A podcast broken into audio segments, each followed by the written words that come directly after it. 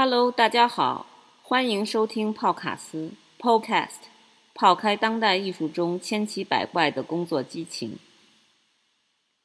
本期我们要泡的卡斯是有声世界的拾荒者，社会学、艺术、音乐的缝合怪，永不安定的声音艺术家张张张安安安定定。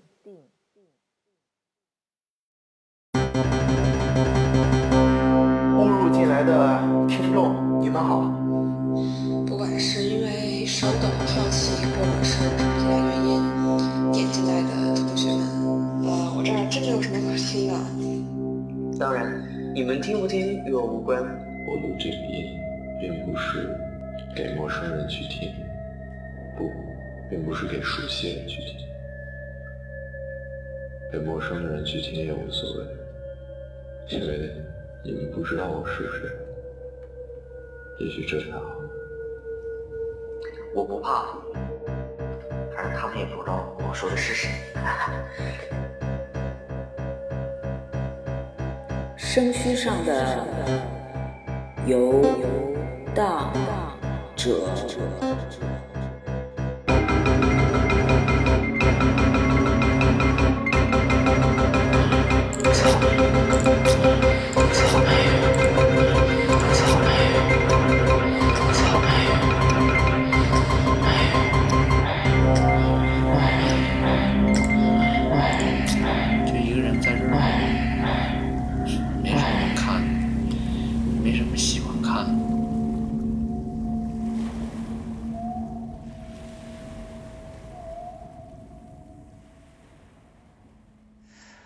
听众朋友，大家好，我是张安定，也叫 Zafka，我是声音艺术家，也做音乐，我也是青年志的联合创始人。嗯，名字的由来是因为我姥爷作为上一代人对时代的记忆吧，放到了我的身上，或者说对未来的一种期望。因为我七九年出生，安定团结第一年粉碎四人帮。你那个扎夫卡为什么叫扎夫卡？那个是因为在大学的时候喜欢卡夫卡，然后扎夫卡嘛，我姓张嘛，K 和 Z 互换一下，然后就用这个去做了很多唱片啊什么的，就像一个代号。呃，其实我这年龄的人吧，都明白，我们成长的那个年代，主要是初中、高中吧，基本上开始听中国大陆的九十年代的摇滚乐，中国火呀。然后听港台和西方的刚刚进来的一些流行乐和摇滚乐，那个时候 Michael Jackson 啊，嗯，包括香港的 Beyond 啊，其实都是我们这代人成长里面的音乐记忆。就是他的选择不是很多，挺集中的，所以到了大学之后，基本上你就多了一个窗口，因为那个时候有很多打口袋，拿到的资源就比较多了。我们同一个走廊里面有很多人就听了更多的西方的音乐。然后我听的东西呢，确实跟别人不太一样。我在大学时候听像梅西安啊，就是二十世纪以来的比较现代和当代的作曲的东西。但我自己没有任何音乐基础和训练，只是说从身体和情绪的角度，从声音的角度偏爱那些声响吧。然后包括我们很早就听 Sonic Youth 比较早年的那些噪音实验，他们和很多的乐团的合作性的东西。所以其实从我自己的那个直觉和喜好上来说，确实是喜欢偏荷尔蒙和情绪化一点的东西。然后那个时候是上海第一次有地下乐队的场景，比较小的一个地下摇滚乐的氛围。其实我们算是赶上了第一批就是玩乐队的。但我们当时复旦这波人玩乐队嘛，你复旦呢有点怎么说呢？就是嗯，有一个校训叫这个自由而无用的灵魂吧。就相对比较装逼，就是本质上，本质上是比较装逼，所以我们去做东西的时候，确实有一些知识分子的趣味和那个挑剔，所以我们做了挺多的即兴的噪音的尝试。后来因为又念书啊，然后这些乐队成员又分散呐、那其实你就没有条件再玩乐队了嘛，就变成你自己一个人了。等于我念了两个研究生。一个是偏政治学和公共管理的，一个是偏政治社会学的。在英国，因为时间很短，研究生嘛，一年嘛，我主要的时间、金钱全部花在看演出。那个时候也不知道什么哪个区域危险不危险，其实不知道了。看演出其实都很晚了，就经常一个人在街上走，又没钱嘛，有的时候公交车也没有。现在想起来还挺幸运的，没被捅一刀之类的，对，也没被打劫，所以我花了很多时间和精力去看演出，因为你在那儿能看到你想看的基本上所有的乐队啊、演出啊什么的。我觉得唯一的一个影响就是你还挺孤单的，时间又不长。然后我的英文也没有那么好，那么 native，你可以随便交流啊什么的。基本上你处在一个旁观者的一个状态，然后度过了一个去聆听和感受一个陌生的城市的一年。嗯，到现在都会记得我在那个很冷的那个冬天的晚上，走那些街道，看完演出回来，那那些灯光，街道的灯光也没有中国亮堂啊，就一个人在一个陌生城市里面，经常在那游荡。像现在是没有的，但那个东西会支配我后来做很多东西的时候，有一个底层的那个游荡性在里面，确实是有对。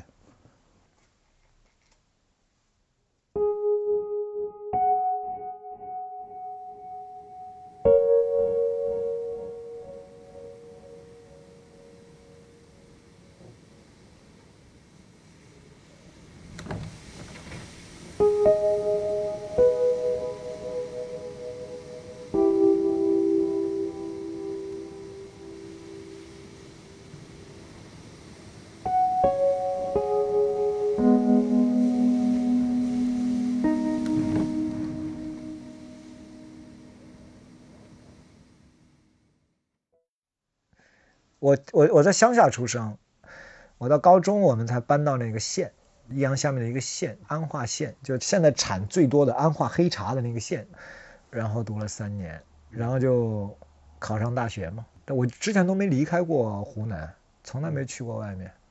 我其实对那个十八岁以前的这些记忆，全都是某一类的情感记忆，声音记忆其实不多。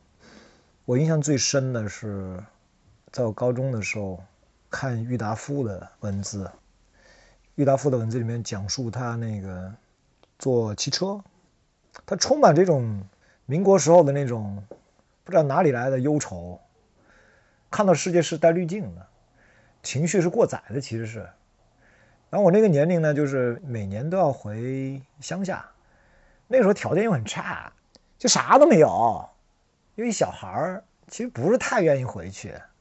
所以我很多记忆都是关于 挣扎着不想回去，回去的路程又晕车，又要走山路，尤其冬天回去又泥路，有时候下雪，你那个坐个拖拉机进村里什么的，大雪天就剩一个山，对吧？轰隆隆隆隆隆隆隆隆隆，对一个小孩来说挺痛苦的，加上又是青春期什么的，然后又看郁达夫就写他的那个旅程啊，路途上那些东西，所以就混杂着很多这个。返乡的记忆里面的这种纠结，就那种在城里乡间游荡，你的身体也非常不适，然后你的情绪其实需要被表达或释放，那是我的记忆。这个东西跟我什么关系我不知道，但我确实喜欢诗歌，喜欢有密度的东西，我喜欢有纯度的东西。其实是，它不一定是神秘主义的。就我经常有一个状态里面是。觉得某些东西应该在远方的某一处，是一种结构化的结晶方式存在，它有一些纯净的东西在远远的一个地方。我理解的情绪其实是更倾向于这个意义上的，就这个情绪得有那个度，得有那个密度，得有那个纯度，得有某种内在的秩序和结构性。所以，生产性的东西我不喜欢。但我明白，生产性东西有时候作为你的一个工作手段是必要的，重复做就好了。像我现在玩模块合成器，我可以什么都不想，你就重复的去制造声音，没有目的，没有目标，它就是你的一个生产。但是它能够给你带来很多东西，而且能激发你，因为它跟你的身体更近，跟你的情绪也挺近的。然后超越性的东西，因为最近几年了解和练习一些佛教的东西吧。所以我明白超验是什么意思。超验东西的获得需要闲暇，对我来说，需要什么都不做，或者需要某些时候的出神，不是我简单去游荡可以获得的，不是，就在某些特别松弛的时刻获得的，然后顺从它去做就对了。还有一种方式，偏感知生成的，生成的东西呢，从我的理解里面，它包含了一种。其实是很现代性的东西，就是你对你自己的主体的感知有非常强的，其实谈不上信仰吧，它其实非常脆弱。但你拥有什么呢？你什么都不拥有，你拥有的无非就是那一刻嘛。所以在这一刻里面，你的脆弱、你的深情，甚至是对吧？浪漫，可能很多人都讨厌的淤出来的这种情绪，就是这种非常的。浪漫主义的东西，反正在我来说，我是不抗拒的。对我来说，那是真实的东西。所以我自己做的音乐也好，声音里面的东西也好，包括我做具象音乐的东西，做电子元音的东西，它确实是饱含情感的。但这个情感对我来说不是淤出来的，它它是必然的构成的部分。我非常清晰的知道我不要做什么，我要做什么，重要的任务是什么。然后是什么情境下做？哪些手法要摒弃？我从哪获得了营养？比如说我最近做的给上海的那个遗忘之屋，从策兰的诗歌里面获得了营养。要创造一种结晶式的岩石的块状的结构，很漂亮，悬浮在空中，但拥有情感和力量。我没有做到，但是我知道我要那个。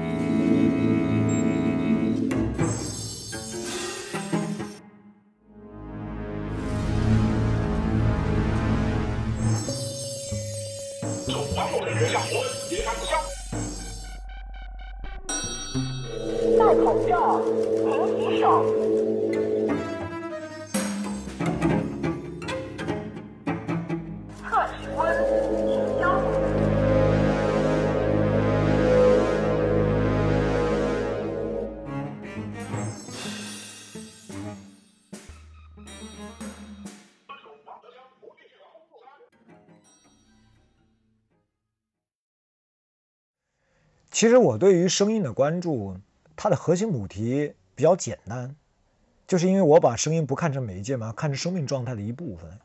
声音对我来说是是纯粹的一个生命状态的一个呈现。听到风的时候，你可以从很媒介的角度说，它怎么传播的，它的频率、它的振动、物理性、它的质感，就很多问题，对吧？所以到现在，我在声音的基础面的很多基本知识没有那么扎实的，因为我对那些东西就不是太感兴趣。我听到一阵风的时候，我我感觉到是一个生命体在传递东西，而这风大风小，我说不清楚。但是我站在那听，然后再感受。嗯，包括在做声音作品的时候，它就不是一个媒介式的选择和生成，它是更加像要把你的生命经验带进去。你在做声音田野。你在处理那些声音素材的时候，它其实是有血有肉的，本质上是，它它它它是一个完整的一个，真的是一个血肉的过程。所以“景观”这个词其实不是一个好的词，soundscape。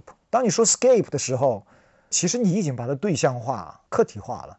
但我其实一直的处理都是说这个东西不是你的对象和不是你的客体，它是你的生命感知感受的一部分。就像我此刻在说话。它怎么可能是个景观呢？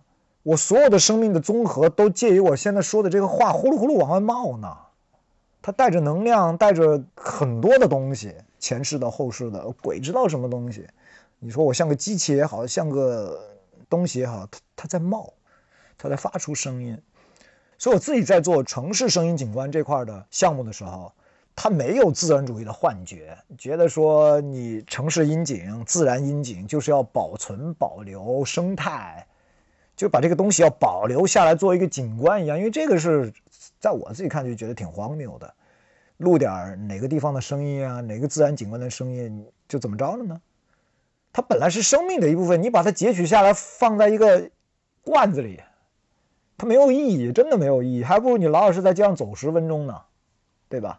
比如雍和是我在北京雍和街、雍和宫大街那条街道附近的那个胡同里面转了两个月，不能说完整两个月，两个月的每个周末，应该就是八个星期，对吧？就半个月吧，就每到周末我就去那转，就去那转，偷听人说话，在胡同里。丈量他们的一草一木，基本上是，我就拿小本儿，哎呀，这条胡同宽三十三步，长两千步，其实哪有两千步，可能没有。然后一辆三轮车拖着啤酒给小卖部送货的，咣当咣当经过，已经占据了胡同三分之二的宽度。一个小板凳多长？然后就是干这些活。就在那走，就不停走，不停的停。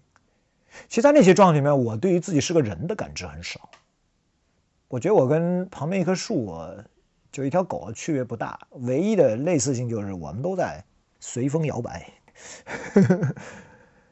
所以最后我获得的不只是录音片段，其实它是一个整体的感受，一种生命所经历的感受。比如说，他们住那胡同小小房子嘛。我可能也站在那门槛那儿，也坐他小板凳上坐俩小时什么的，就这种，然后记记笔记呀。他们在说什么呢？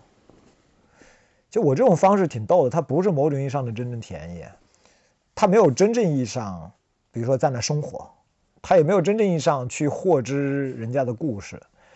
我的很多东西一半是想象和揣测，但这想象揣测里面，也不是我在里面，就你的那个神在里面可能。就它就像一个回声的洞一样，它是我们所经历的一切，它在那儿，对吧？它就在那儿了，它又不是一种客观的说，在雍和宫附近录了三百个地点的三百个经典胡同声响。我操，对我来说那个真的很愚蠢的一个做法。我说我唯一能做的，是把我的那儿的私人聆听经验和我感觉到那边人的私人的生活和聆听经验，转化成一个声响记忆，留存于此。所以在那儿，你还能听到零八年的北京，听到那个胡同里人们的生活，听到一个年轻的我，在那游荡的记忆。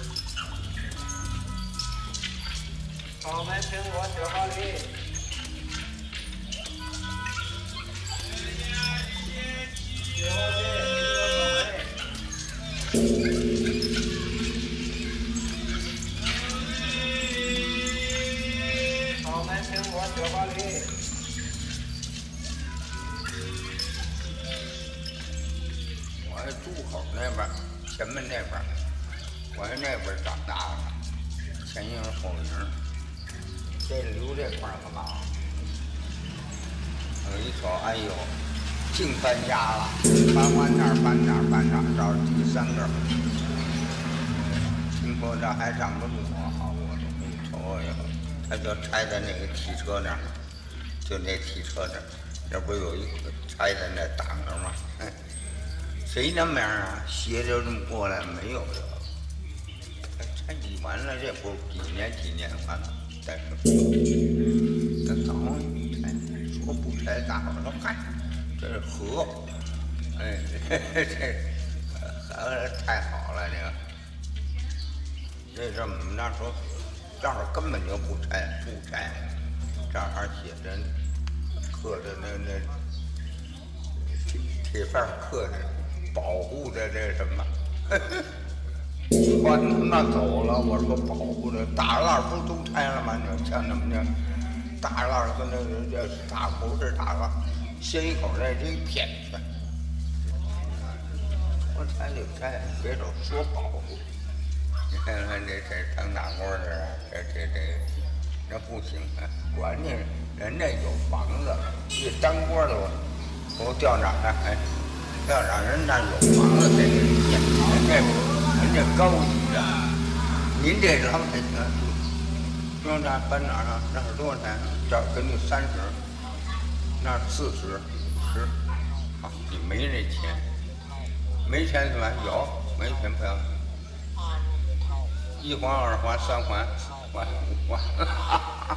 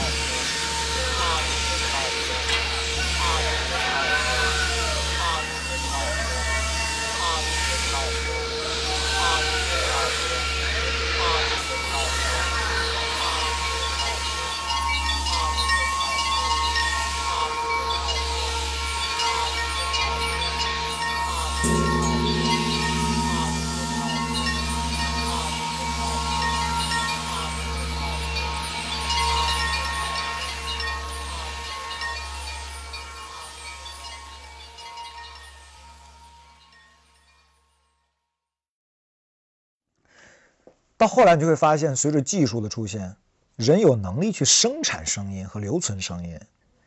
我当时很感动的一些事情，就是我在网上听了很多人的，那个时候播客还没有大流行哈、就是荔枝啊，还有很多小 app 啊什么，上面有非常多人做的所谓的播客，其实也就是一个自己的声音留存处。比如说，你能听到一个所谓做推销的人，非常认真的念那种洗脑的文档。只要你怎么样就怎么样，我热爱什么东西，但你一点都不觉得尴尬和可笑，你能感觉到他真的想他妈的挣钱，他想要认真的对待这个东西，看上去像心灵鸡汤的自我训练，但是你不会这么去看，你会觉得，哎，你其实也是这样的，你念的东西不一样而已，对吧？你是一样的仪式，一样的过程，然后你听到那些小孩在上面念那个初中英文课本，I want a cake。就是那种就对话什么重复那种自我规训，又试图突破，因为你还听到有人在那骂人、骂老师，情绪宣泄、哭泣，就整个声音世界就向你敞开了。准确说是整个私人世界的生命向你敞开了。但是呢，技术之下所塑造的声音场景、声音的文化，它却像一个废墟一样，从来没有人听。我是唯一的听众。就底下播放量等于二等于三，那可能是我听了两遍，他自己听了一遍。有的时候他可能自己那一遍都没听，我就把他们都收集起来研究分类。我特别想了解人们如何用声音技术重塑自我主体的可能，听到人们面对自我的诉说，因为嗓音是离你最近的东西。通过简单的一个声音的工具，就用手机录音嘛，然后就传上去了。所以我就说这是一个自我技术的更新。它包含了规训的一面，也包含了解放的一面。我做了一些那个学理的分析，说人们试图去用怎样的技术，如何去扮演不同的角色，如何与身体、与物件、与外部通过声音去互动。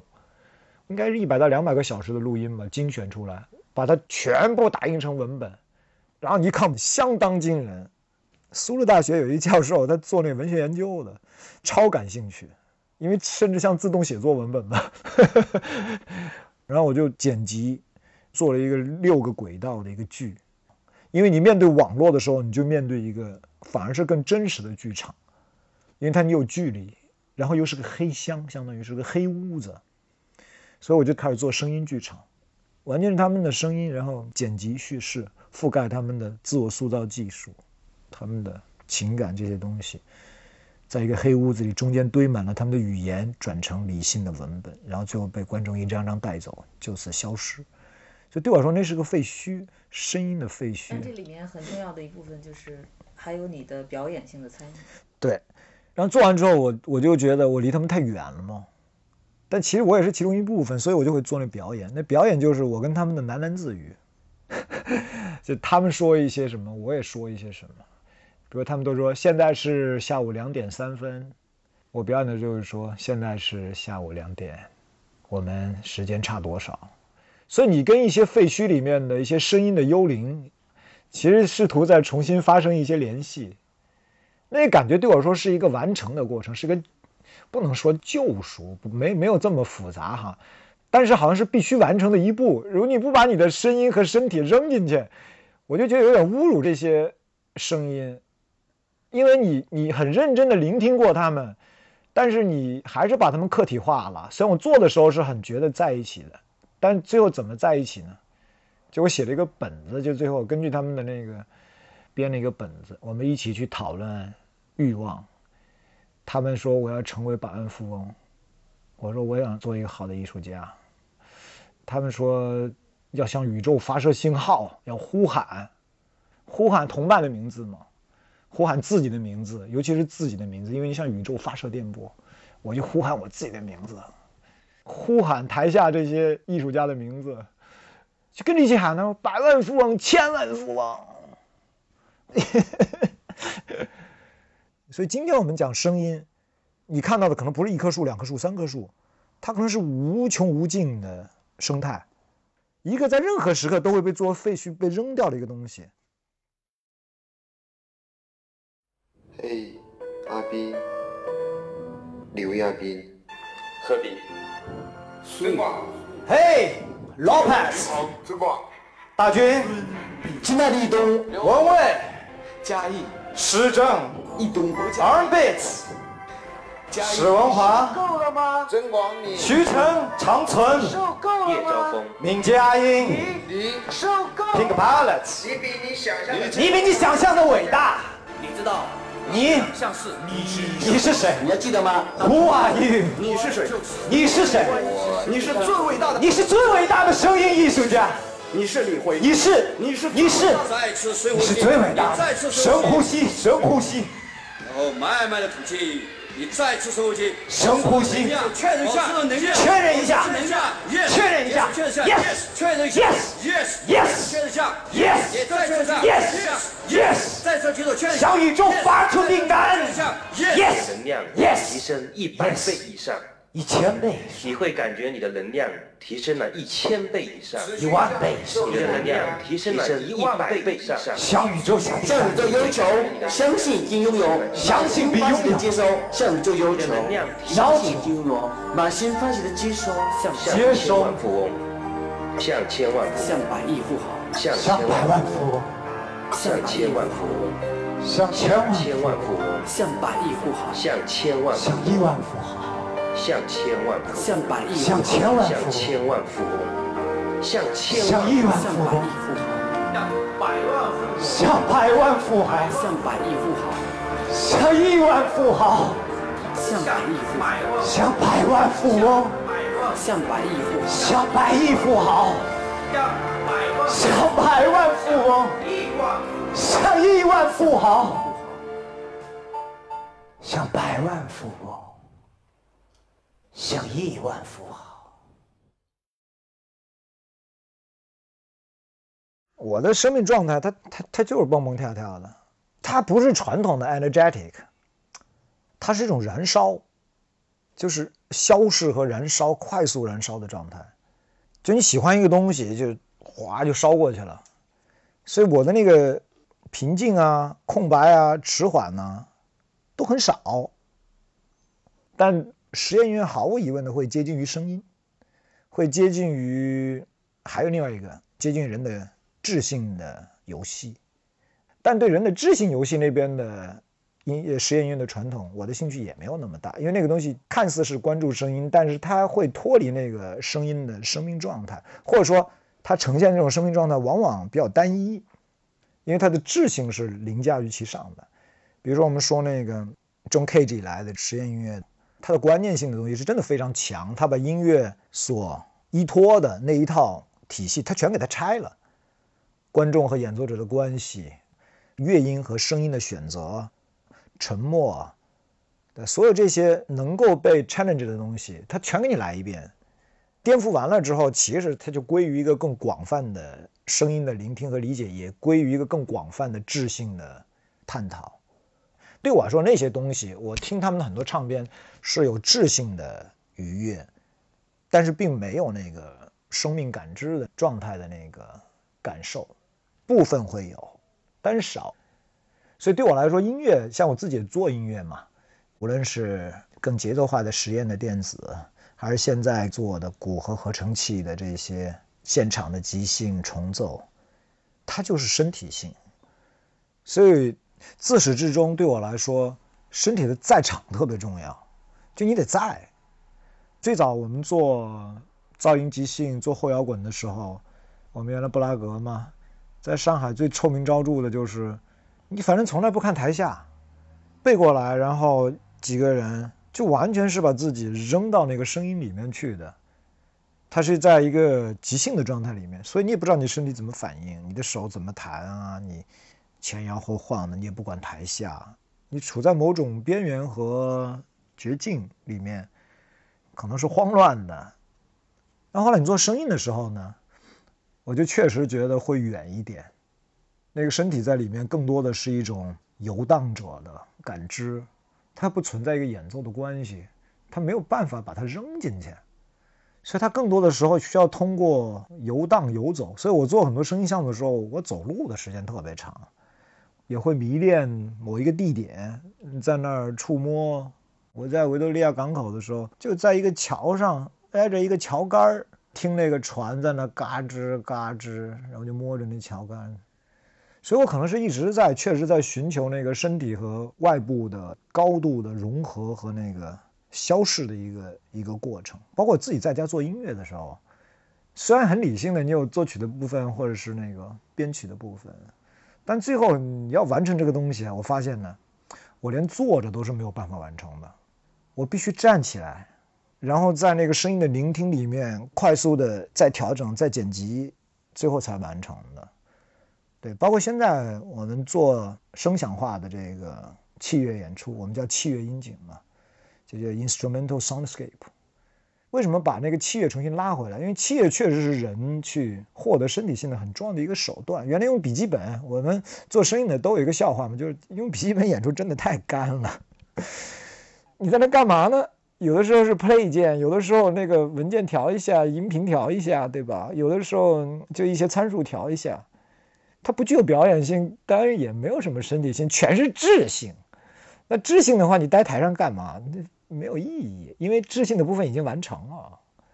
所以我自己会从声音艺术那边逐步逐步觉得，音乐性的东西，音乐的东西比我原来想的更重要。就那个重要在于。声音更加像个底层的生命状态嘛，它随时存在。但是如何去召唤这些东西，不只是你自己的感知，有时候还需要去召唤别人的感知。而这个召唤里面一部分就是跟这个声音和灵性的东西相关，一定会跟音乐相关。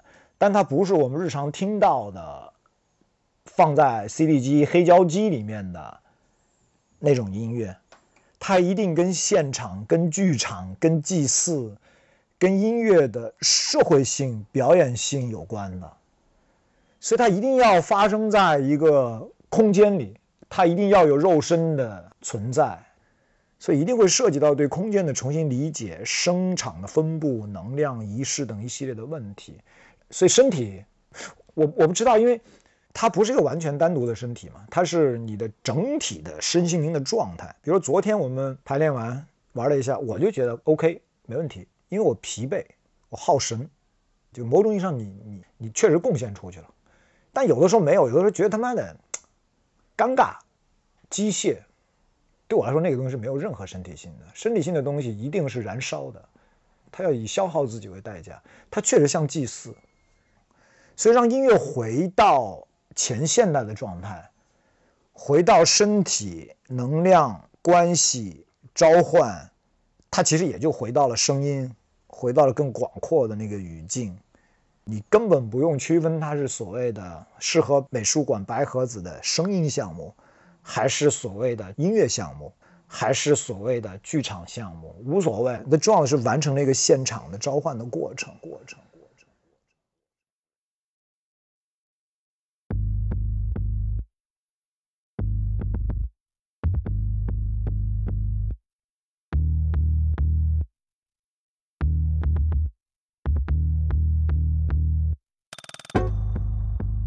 我来念一段声艺术史上比较有名的一段话吧。I'm sitting in the room，中文版。我正坐在一个房间，和你现在所在的那个房间不一样。不一样。我正在直播我说话的声音。我将在这个房间里。反复的聆听这次直播，直到房间的共振频率。不断自我加强，以至于我所说的都被摧毁。也许节奏除外，你听到的是经由我说话所激发的房间自然共振频率。我并不把这个行为。当成是一个物理事实的展示，而更多是作为一种方法，来消除我讲话里可能存在的一些不规则、不规则、不平整、不平整或者错误或者错误。就这样吧。哎，你们七月音经有没有 slogan？我记得你们推文里面有那么几个词儿，几个词儿。啊，对对对对对对对对啊！哎呦，这个他妈的三句话。广告植入要有。好，我来念啊。器乐音景旨在建构空间的能量场域，生成器乐的声音景观，呈现当代的视听现场。哇塞，巨广告，还是算了吧。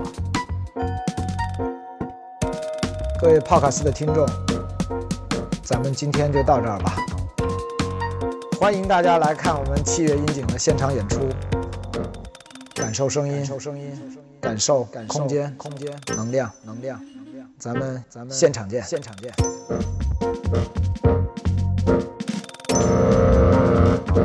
牛逼！